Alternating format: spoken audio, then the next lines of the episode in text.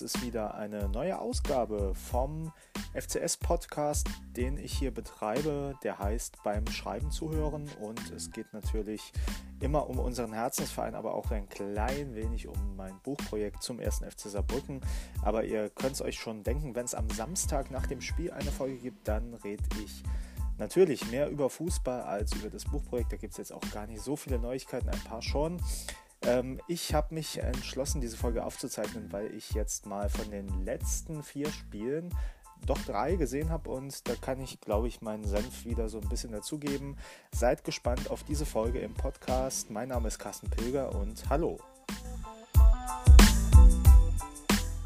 Wir halten treu fest zu unserem Fest und ganz egal, wo wir aufstehen, fest wird niemals untergehen. Das Zwischenspiel ist neu hier im Podcast. Äh, wie ihr jetzt gemerkt habt, das war nämlich ein Auszug aus unserem Vereinslied gesungen von den Fans in Worms. Trotzdem möchte ich jetzt mit dem Spiel anfangen, das zuletzt stattgefunden hat, nämlich heute eine Auswärtsniederlage leider bei der SV Elversberg oder wie ich immer sage, bei der Herrenmannschaft des SV Göttelborn. Aber vermutlich kommt der Witz jetzt nicht so stark, wenn wir gerade verloren haben in Elversberg mal wieder. Leider. Und ich habe mir das Spiel angesehen im Livestream des Saarländischen Rundfunks. Ich war ja für kurze Zeit mal wieder im Saarland, jetzt nicht mehr und ähm, musste dann aus der Ferne das Spiel mitverfolgen. Und es war leider ein sehr trauriges Spiel, das äh, erstmal gut für uns begonnen hat mit einem sehr deutlichen, klaren Elfmeter. Foul an Eisele von Lehmann, dem Torhüter der SVE. Den Elver macht dann Steven Zellner, den ich vor allem gegen Homburg stark fand. Der macht den dann rein, aber dann beginnt das Unglück. Also klar, das war sehr ungeschickt, dieses Einsteigen vor dem Strafstoß für Elversberg. Brauchen wir auch nicht drüber reden. Das war ein klarer Strafstoß und ich finde, eigentlich kann man dem Schiedsrichter bei dem Spiel heute jetzt nichts vorwerfen, außer dass er äh, sehr korrekt geurteilt hat, meiner Meinung nach. Und dann fällt eben durch Fall der Ausgleich äh, schon nach zwölf Minuten und dann äh, bricht so ein wenig der FCS zusammen, also wird sehr hoch angelaufen. Da hat sich die Abwehr meiner Meinung nach ein wenig zu sehr unter Druck setzen lassen und ähm, das 2 zu 1 darf auch so nie fallen. Da kommt es über außen mal wieder äh, in Bewegung. Also ein starkes Spiel hat für mich Benno Moore gemacht, um den der FCS ja auch lange immer wieder geworben hat und ähm, vermutlich auch nochmal geworben hätte, wenn es zum Aufstieg gekommen wäre. Ist ja ein ehemaliger Saarbrücker Jung, der in Gladbach gespielt hat, dann Durchbruch nicht geschafft hat, hat aber heute für mich äh, ein sehr starkes Spiel gemacht, war immer wieder auf Außen gegangen und hat scharf reingeflankt und ähm, die Flanke kommt halt irgendwie zu Israel Soero und ähm, unsere Abwehr kann eigentlich mehrfach klären. Ähm, in Normalform wird der Ball irgendwie äh, weggehauen, da landet er halt bei Soero, der dann relativ unbedrängt abzieht und der Ball schlägt halt ein, da ist die Distanz auch so gering, da kann Batz nicht mehr so viel machen. Mit Glück hat er ihn, mit Pech, und das war jetzt Pech, hat er dann halt nicht. Ähm, was mich aber aufgeregt hat, war das Tor eine Minute später, denn äh, da resultiert aus einem Abstoß, aus einem Abstoß für uns das Tor für Elversberg. Ähm, man sieht es, dass Batz irgendwie unzufrieden ist, dass die Spieler, sein Mitspieler schon zu weit vom Tor weggelaufen sind. Er will den Pass kurz spielen. Dann spielt er ihn kurz, es gibt direkt äh, Bedrängnis und Manuel Zeitz, der spielt einen für mich sehr unverständlichen äh, Pass, der natürlich direkt abgefangen wird. Ähm, Elversberg macht Druck, es kommt wieder zur Flanke und dann heißt es halt, weil am langen Pfosten keiner steht, dann ist auch Batz geschlagen, heißt es halt 3 zu 1 für Elversberg. Ähm, vielleicht täuscht über diese insgesamt schlechte Leistung hinweg, dass dann ähm, der Sturm doch nochmal gekommen ist. Äh, Gillian Jurcher mal wieder ein sehr präsenter Spieler davon und ich merke auch Martin Dausch an, dass er um Vertrag spielt. Der ist ja jetzt nach langer Verletzungspause zurück und der hat meiner Meinung nach Bock. Und so ein Jennecke, der ist auch nach vorne hin, äh, mache ich dem keinen Vorwurf, aber äh, nach hinten stimmt es halt in mehreren Mannschaftsteilen nicht. Das äh, beginnt für mich bei Batz, der dann irgendwie seine Vorderleute nicht im Griff hat und dann trotzdem den Ball kurz spielt und damit unnötig die Situation so kreiert, wie sie ist. Dann äh, über die Außen brauchen wir nicht reden. Da hat Lottner sehr stark durchgewechselt. Da gab es auch ja den Systemwechsel, Dreierkette, Viererkette.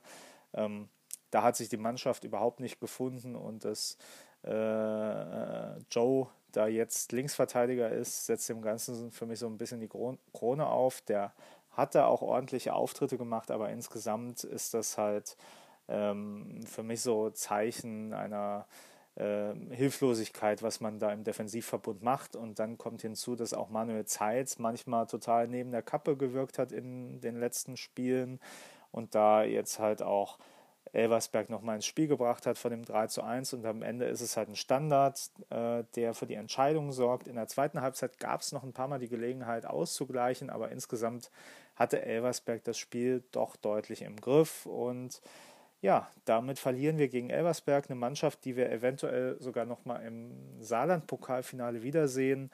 Ähm, und das ist natürlich sehr unglücklich. Aber äh, jetzt möchte ich über die Spiele zuvor reden, und zwar über die Spiele, die ich gesehen habe. Das waren einerseits ein Auftritt in Worms und ein Heimspiel gegen den FC 08 Homburg. Dass ich mir das Spiel in Worms angeschaut habe, das war so ein bisschen ein Zufall. Ich äh, war ja im Saarland für die Lesung, über die ich gleich noch im Podcast erzählen werde. Vielleicht wart ihr ja da gewesen. Ähm, jedenfalls hatte ich eigentlich das Wochenende was anderes vor. Das ist dann kurzfristig, äh, hat sich das zerschlagen und dann habe ich entschieden, ja, warum fahre ich eigentlich nicht nach Worms? Ähm, ich bin ja ein großer Freund von Bahnfahrten, von sehr, sehr langen Bahnfahrten Normalerweise wäre ich wahrscheinlich früher zu so einem Spiel dann im Fanbus mitgefahren, aber so kurzfristig habe ich gedacht, komm, setze ich in den Zug. Es gibt eine Verbindung, auch wenn die ähm, ziemlich unsexy ist. Also da muss man erstmal von dem Saarland, ich bin ja in Merzig losgefahren, nicht erst in Saarbrücken, äh, bis nach Mannheim und in Mannheim dann mit der S-Bahn Richtung Mainz fahren und zwischendrin steigt man in Worms aus und in Worms ist das noch ein ganz schön langer Fußweg vom Bahnhof bis zum Stadion. Dann habe ich noch äh, unterwegs in der Bäckerei äh, David Fischer und das Fanradio-Team getroffen. Äh, Grüße an dieser Stelle. Ja, und es ging weiter ins Stadion in Worms. Ähm, ich war da zu meiner Schande, muss ich sagen, noch nie gewesen vorher. Und in Worms, äh, das war mir auch gar nicht so bewusst, das ist ein Stadion, ich finde relativ ähnlich wie das Trierer Stadion, mit dem Unterschied, dass man halt sehr lange zum Gästeblock geht an solchen äh, Kleingärten vorbei oder Spielplätzen. So ganz verstanden habe ich es nicht. Und die Sicht ist ähm, mehr als suboptimal. Und äh, das war, war für mich so ein Spiel, wo ich halt froh war, dass äh, jetzt nicht so viele Saarbrücker auswärts gefahren sind. Das hört sich paradox an, denn äh, es war ein sehr langweiliges Spiel. Da bin ich froh, dass nicht viele das gesehen haben. Und ähm, man konnte sich irgendwann dann auch mal bei dem Wetter im äh, Gästeblock schön hinsitzen und äh, sich mal ausruhen von der Steherei, weil es war jetzt nichts, was einen animiert hätte zum Rumspringen, zum Torjubeln, denn es gab halt wie bekanntlich keine Treffer. Und das lag meiner Meinung nach daran, dass halt Worms relativ gut eingestellt war auf den FCS. Da war sehr schnell jeder Angriff ähm, abgedrängt worden. Also ich glaube, die häufigste Szene, die mir in Erinnerung ist bei, einem, bei dem Spiel in Worms, war, dass irgendwie Sebastian Jakob so weit auf die Außen gedrängt ist als Stürmer, dass er an der Außenlinie irgendwie versucht, den Ball zu halten und dann wird irgendwie doch nichts draus. Und für mich bester Mann in Worms neben äh, Zellner, der für mich äh, da so ein Fels in der Brandung war, immer war auch Daniel Batz. Der hat dann gegen Ende nochmal in zwei Situationen sehr stark gerettet gegen äh, sehr späte Offensivaktionen, die dann aus Standards resultierten bei Worms. Und ähm, was ich dazu sagen muss, ist, das war ja relativ kurz nach dem klar war, dass es relativ unwahrscheinlich ist, dass wir noch was mit dem Aufstieg zu tun haben. da kann man das vielleicht drauf schieben, dass die Spieler etwas unmotivierter sind. Und äh, ich habe ja auch gesehen, da kam Mendler zum Beispiel wieder erst sehr spät ins Spiel und ähm, komischerweise hat Miotke gespielt. Jedenfalls ähm, war für mich so ein bisschen die Luft raus bei unserem ersten FC Saarbrücken. Und das ist immer sehr schade, weil es geht ja schon noch darum, den zweiten Platz zum Beispiel zu halten oder auf der zweiten Ebene viel mehr darum, irgendwie zu zeigen, hey, in der kommenden Saison, da will ich nochmal mit dem ersten FC Saarbrücken oben angreifen.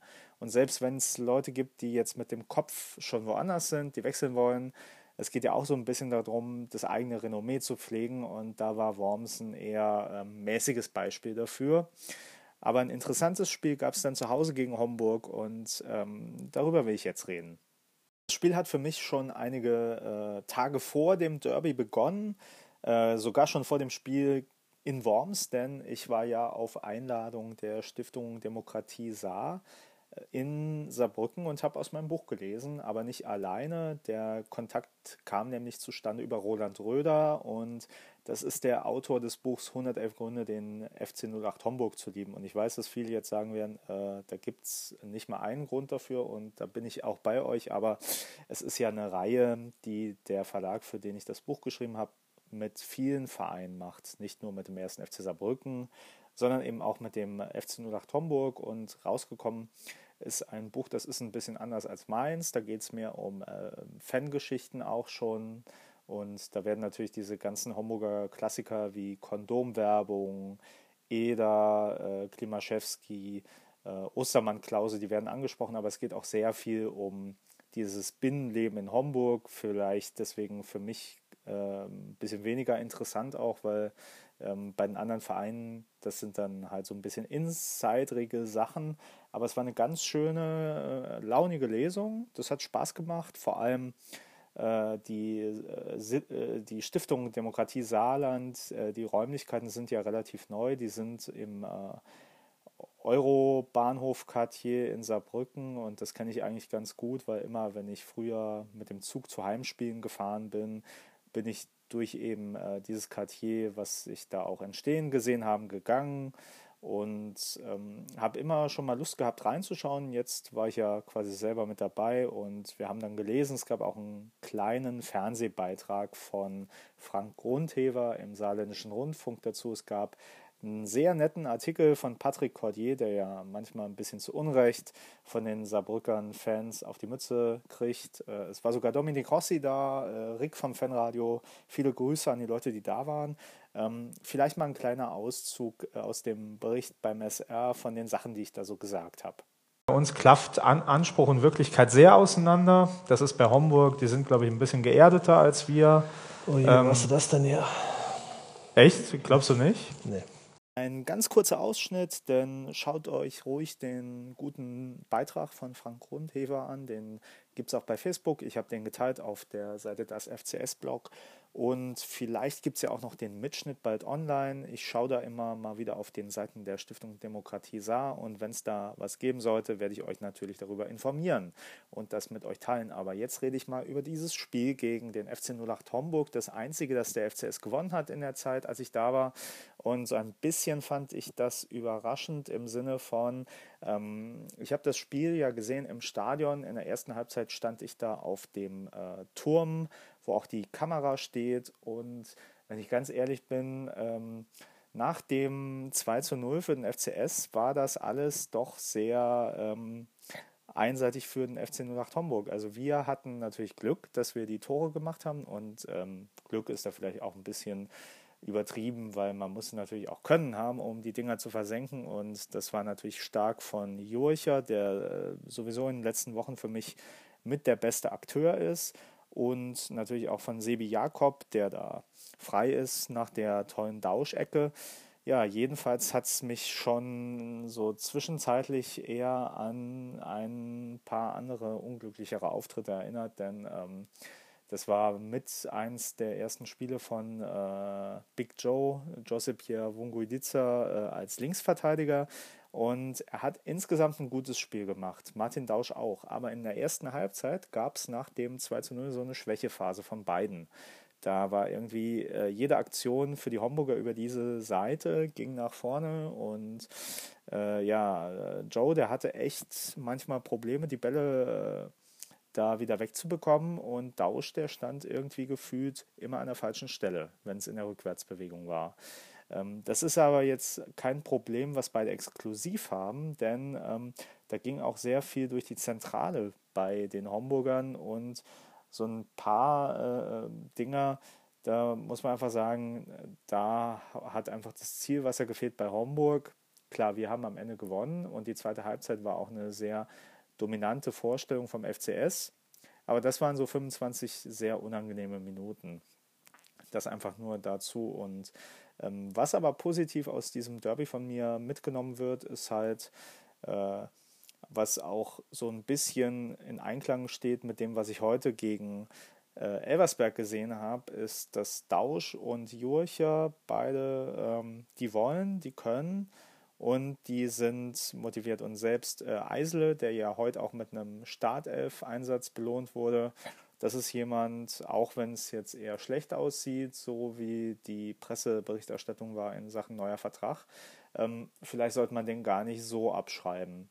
Vorne hat der FCS jedenfalls kein Problem, hat irgendwie auch irgend jetzt keinen Bedarf, wenn jetzt Jurcher gehalten werden sollte, auch Jakob sehr stark in den letzten Wochen. Das sind halt andere äh, Typen da vorne drin, als es Behrens und Schmidt waren aber es ist meiner Meinung nach nicht die Problemstelle. Da ist vielleicht eher so die Frage für mich, was ist mit Markus Mentler los? Den fand ich jetzt in allen Spielen. Ähm, ich hatte so das Gefühl, der steht so ein bisschen neben sich. Also das ist natürlich traurig, weil wir haben gesehen, was er drauf hat und das ist an einem guten Tag der beste Spieler in der Regionalliga Südwest.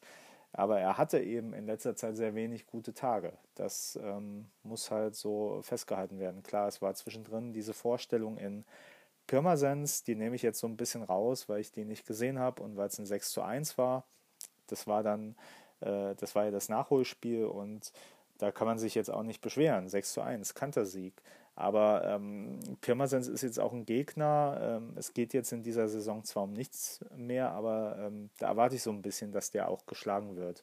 Dass die Höhe vielleicht so äh, eigentlich unwesentlich, weil im Endeffekt, wenn jetzt nach hinten äh, Pirmasens zusammenbricht, das hat ja auch der Trainer von Pirmasens gesagt, dass die nach dem 3 zu 1 Risiko gegangen sind und ähm, halt aufgefallen sind, das passiert halt. Jetzt ist so ein bisschen die Frage, ähm, was nehmen wir aus den Spielen jetzt mit für die nächsten Spiele, vielleicht für Saarland-Pokalfinale und natürlich auch für diese ganze Diskussion um, wird Dirk Lottner auch in der kommenden Saison uns noch trainieren? Ähm, ich spreche es jetzt einfach mal so offen aus, wie es ist. Ähm, Dirk Lottner, den habe ich ja auch auf der Pressekonferenz erlebt gegen Homburg und ich will vielleicht nochmal dieses Zitat von ihm da bringen, weil ich fand das sehr aufschlussreich. Das war eine Frage von Horst Fried, der hat danach gefragt, ob äh, Dirk Lottner irgendwas in der Ansprache an seine Spieler geändert hat vor diesem siegreichen Spiel gegen die Homburger und das hat Dirk Lottner geantwortet. Auch heute gehört die erste Frage Horst. Ich habe noch eine Frage, ja. Chili Hirsch hat gesagt, er hätte erst ganz spät gemerkt, wie wichtig das Derby hier nicht nur für die Spieler, sondern für das Umfeld ist. Äh, wie war die letzte Ansprache? Aber da hat man das im Spiel hat man es jetzt nicht so gemerkt. Ja das, was in der Kabine erzählt wird, das halte ich für mich mittlerweile. Ich lerne auch dementsprechend sage ich nichts dazu. Ich bin ganz ehrlich, ich war ja vor Ort. Ähm, ich fand äh, Dirk Lottners Reaktion da so ein bisschen angefasst, ein bisschen unnötig angefasst, weil die Frage war jetzt für meine Begriffe jetzt weder sonderlich äh, kritisch noch irgendwie böswillig. Ähm, so habe ich das jedenfalls empfunden. Jedenfalls hat es so ein bisschen für mich was darüber ausgesagt, wie so insgesamt die Stimmung ist. Da war ja vor dem Homburg Derby auch diese große Diskussion die da so ein bisschen auch aufgebauscht wurde für meine Begriffe äh, von Saar News, auch mit dem Artikel über die Markus Mann-Äußerung.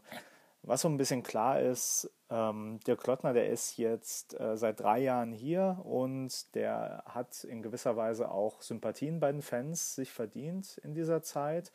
Ähm, das ist ja auch vollkommen okay, dass er das hat und ein sympathischer Trainer ist jedem lieber als ein Milan Šašić Äh, Milan Casic, der hätte noch so erfolgreich sein können, wie er wollte.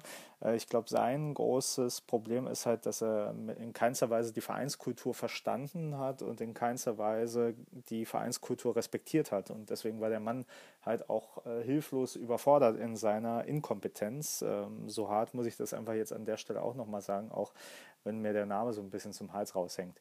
Äh, Dirk Lottner ist so das Gegenteil, das ist ein Kumpeltyp, das ist einer, der auf dem Saarspektakel halt mal mit Jürgen von Big Brother dann ein Ständchen singt. Ähm, was ich mir aber wünsche, wünsche ist ein Trainer, der ähm, nicht nur der Kumpeltyp ist, sondern der halt auch im, äh, im Moment, wenn es drauf ankommt, weiß, dass er die Mannschaft richtig einzustellen hat und dass er auch mit seiner Taktik da arbeiten muss, die zu dem Spielermaterial passt. Und es wurde ja lang darüber diskutiert, auch in Fanforen, ist jetzt das Spielermaterial, das wir haben, immer so gut, wie es heißt. Ähm, und da wird dann immer auf Mannheim verwiesen, die ja noch größere Traumata zu bewältigen haben als wir und die packen es trotzdem immer wieder. Jetzt ist die Frage, haben wir überhaupt so einen guten Kader, wie wir denken? Haben wir einen so guten Trainer, wie wir denken. Am Ende wird das immer wieder reduziert auf die Frage, ähm, müsste man jetzt eigentlich Markus Mann, mit dem man äh, bis 2022 verlängert hat, äh, müsste man mit dem brechen oder halt mit dem Trainer, Dirk Lottner. Der hat ja noch einen laufenden Vertrag bis 2020. Das heißt, ähm, eigentlich müssten wir mit beiden in der kommenden Saison wieder arbeiten. Und die Frage ist halt, ob das den Fans genügt. Ob die dann sagen, okay, wir machen es nochmal mit denen, die wir jetzt kennen und dann halt vielleicht mit ein paar anderen Spielern und haben Glück, dass wir dann aufsteigen. Oder muss an einer Stelle die radikale Straube gedreht werden und die heißt dann natürlich äh, Trainerwechsel oder Sportdirektorenwechsel. Und ähm, Markus Mann hat meiner Meinung nach da auch ein äh, größeres Standing und der ist ja auch quasi der Vorgesetzte von Dirk Lottner. Ähm, dass der ausgetauscht wird, ist eher unwahrscheinlich. Das ist also dann jetzt die Frage, wird Dirk Lottner nach Saisonende gehen müssen oder wird er bleiben? Und ähm, allein durch das Aussprechen dieser Frage macht man sich, äh, mache ich mir vielleicht jetzt auch in diesem Moment, ich weiß es gar nicht, für gewöhnlich macht man sich dann nicht nur Freunde in der Fanszene, weil ja immer wieder gesagt wird, ein Trainerwechsel ist so das letzte Mittel und eigentlich haben wir eine relativ erfolgreiche Saison gespielt, aber äh, nicht erfolgreich gemessen an den Standards, die wir selbst ausgegeben haben. Das heißt, wir wollten ja eigentlich aufsteigen. Ähm, ich selber tue mir so, so, ich tue mir so ein bisschen schwer damit äh, zu sagen, es muss unbedingt ein neuer Trainer her, denn der erste FC Saarbrücken ist auch sehr oft mit Trainerwechseln äh, negativ aufgefallen. Man hat ja zum Beispiel äh, Fuad Kilic entlassen, trotz äh, der Tatsache, dass er noch knapper am Aufstieg gescheitert war als Lottner. Da war es ja nur ein Elfmeter. Und man hat äh, Falco Götz präsentiert. Das war jemand, der, viele sagen, zu klug für diese Liga war. Also ich habe auch mit ein paar Journalisten gesprochen, die haben alle bestätigt, dass ähm, das Training von Falco Götz eins der besten war, aber er war halt dann Trainingsweltmeister und was die Mannschaft da unter anderem damals in Worms abgeliefert hat, das war halt nicht Drittligareif. Äh, muss man auch so sagen im Nachgang. Es gibt halt Trainer, die haben vielleicht ein gutes Skillset, die wissen, wie man eine Mannschaft ordentlich trainiert und auch Spieler individuell weiterentwickelt, aber die scheitern dann halt an dem Kampffußball, der in der äh, Regionalliga gespielt wird. Da kämpft sich dann eher halt so Waldhof Mannheim durch, wie auch immer. Ähm, die Frage ist, kann Dirk Lottner das noch in der kommenden Saison? Und da will ich jetzt weder mit Ja noch mit Nein drauf antworten, weil das steht mir vielleicht auch gar nicht zu, weil ich so wenig Spiele in dieser Saison gesehen habe. Was ich gesehen habe, ist, dass einige Spieler in der Entwicklung vielleicht nicht die Schritte gemacht haben, die sie hätten machen können. Ähm, Mario Müller zum Beispiel, dass der jetzt auf der Bank sitzt, der kam ja mal als unumstrittener Linksverteidiger, eine Position, wo der FCS traditionell Probleme hat. Jetzt ist er plötzlich nur auf der Bank. Ähm, Leute wie Eisele, die kamen mit Vorschuss, Lorbeeren und jetzt ähm, sich langsam von der Bank wieder äh, hineinkämpfen. Äh, Marcel Kahl kam als ähm, Goalgetter aus Waldorf. Ähm, beim FCS scheint er irgendwie gar nicht reinzupassen. Ähm, ja, das ist so ein bisschen die Frage, was gibt Dirk Lottner diesen Spielern? Was kann er diesen Spielern noch geben? Wie kann er sie vielleicht doch nochmal motivieren? Und für mich das dramatischste Beispiel ist halt auch äh, Markus Mendler. Und zumindest mal bei dem Elversberg-Spiel hatte ich jetzt das Gefühl, die Tatsache, dass er auf der Bank sitzt, äh, das hilft ihm nicht wirklich, aber auch wenn er spielt, da steht er so ein bisschen neben sich im Moment. Das ist vielleicht auch so eine Sache im Kopf und ähm, das ist natürlich auch im Verantwortungsbereich des Trainers. Ähm, für mich ist da wirklich, ähm, sollte man jetzt auch als Fan gar nicht so böse sein, wenn jetzt nach der Saison plötzlich die Erkenntnis kommt, vielleicht wird es mit einem anderen Trainer ausprobiert. Das ist jetzt, jetzt ist so eine Phase, da sind wir halt wieder ähm, die Mannschaft, die raus will aus der Liga nach oben. Und da ist es durchaus auch legitim, dass in der äh, Sommerpause gesagt wird, Dirk Lottner hat noch einen Vertrag, aber wir wollen es vielleicht mit jemand anderem probieren. Und da muss halt irgendwie das Gesamtkonzept passen. Da muss das, was an Spielermaterial vorhanden ist, zusammenpassen mit dem Trainer, mit den taktischen Vorstellungen. Da muss aber auch ähm, das Verhältnis Trainer und Sportdirektor passen. Das darf nicht eine zu große Nähe sein, wie es damals bei Wolfgang Loos und Michael Krüger der Fall war. Das hat dem Verein überhaupt nicht gut getan. Äh, das sollte so ein gesundes, kritisches, aber auch kollegiales Verhältnis sein, finde ich jedenfalls. Und ähm, jetzt geht es halt wirklich darum, für Dirk Lottner sich nicht nur auf dem Platz nochmal zu beweisen mit Ergebnissen äh, bis Saisonende und auch mit dem Gewinn des Saarland-Pokals, wo ich finde, da muss er liefern, sondern auch, dass er so ein bisschen seine Vision für die kommende Saison und auch seine Pläne für das Training, wie oft er trainieren wird, was er trainieren wird, das muss er halt im Gespräch mit Dieter Ferner und Markus Mann darlegen. Und wenn beide überzeugt sind, so habe ich das verstanden, dass es mit Lottner weitergehen kann, dann wird es ja auch mit Dirk Lottner weitergehen. Nur man muss sich so ein bisschen von der Fanromantik da befreien. Ähm, Dirk Lottner kratzt jetzt am Luginger Rekord, aber auch bei Luginger, da hat es nicht gut getan, dass man so lange an ihm festgehalten hat. Und ich fände, wenn man das schlechte Bauchgefühl hat, ähm, dann soll man auch mit dem Trainer nicht in die neue Saison gehen. Dann ist es sinnvoller, in der Sommerpause einen klaren Schnitt zu machen und dem Nachfolger auch die Möglichkeit geben, sich da selber alles nach seinen Vorstellungen zu machen. Und dann klappt es halt oder es klappt halt nicht. Ähm, mehr kann man dazu eigentlich an dieser Stelle auch nicht sagen. Wir halten treu fest zu unserem FCS und ganz egal, wo wir aufstehen, der FCS wird niemals untergehen.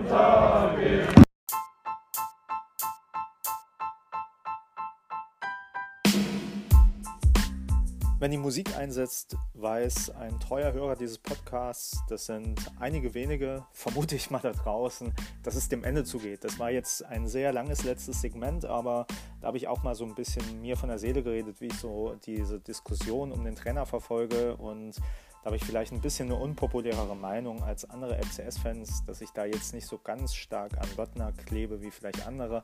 Aber ich will jetzt auch äh, äh so fair sein und will ihm die Chance einräumen, dass er doch noch eine Saison mit dem FCS geht. Ja, und bevor ich jetzt wieder diese Frage aufrolle, will ich mich bei allen Zuhörern bedanken und verabschiede mich bis zum nächsten Mal. So viel Neues zum Buch kann ich gar nicht erzählen, außer dass ähm, ich ein paar gute Gespräche hatte mit Leuten, die mich jetzt auch mit Fotos unterstützen. Danke an Andy, danke auch an Maiko, mit dem ich demnächst nochmal reden will, dass der mir etwas mehr über die 90er Jahre, die ich gar nicht so sehr als Fan mitverfolgt habe, weil da kannte ich den Fußball ja noch gar nicht ähm, da will der mit mir drüber reden und das ist nochmal ein kleiner Aufruf an alle, die zuhören. Wenn ihr Sachen habt über den FCS, die ihr mal loswerden wollt, wenn ihr spannende Geschichten habt, gerne her damit. Ihr wisst, wie ihr mich kontaktieren könnt und ich habe noch ein bisschen Zeit, das Buch zu schreiben. Habe jetzt mit dem Verleger telefoniert und der Abgabetermin ist jetzt in den Herbst gewandert. Das hat so ein bisschen auch damit zu tun, dass ich ja privat und beruflich doch ein bisschen beschäftigt bin und auch nicht ganz so nah am Saarland bin. Aber das Buch wird es auf jeden Fall geben. Dann habt ihr neuen Lesestoff außerhalb des Blogs, außerhalb meines ersten Buchs 111 Gründe, den ersten FC Saarbrücken zu lieben. Gibt es immer noch da draußen. Die meisten von euch haben es wahrscheinlich schon. Und ähm, die meisten haben jetzt wahrscheinlich auch einen schönen Samstagabend, Sonntagnachmittag. Äh, einige gehen vielleicht zur zweiten Mannschaft des FCS und euch wünsche ich viel Spaß und sage bis zum nächsten Mal.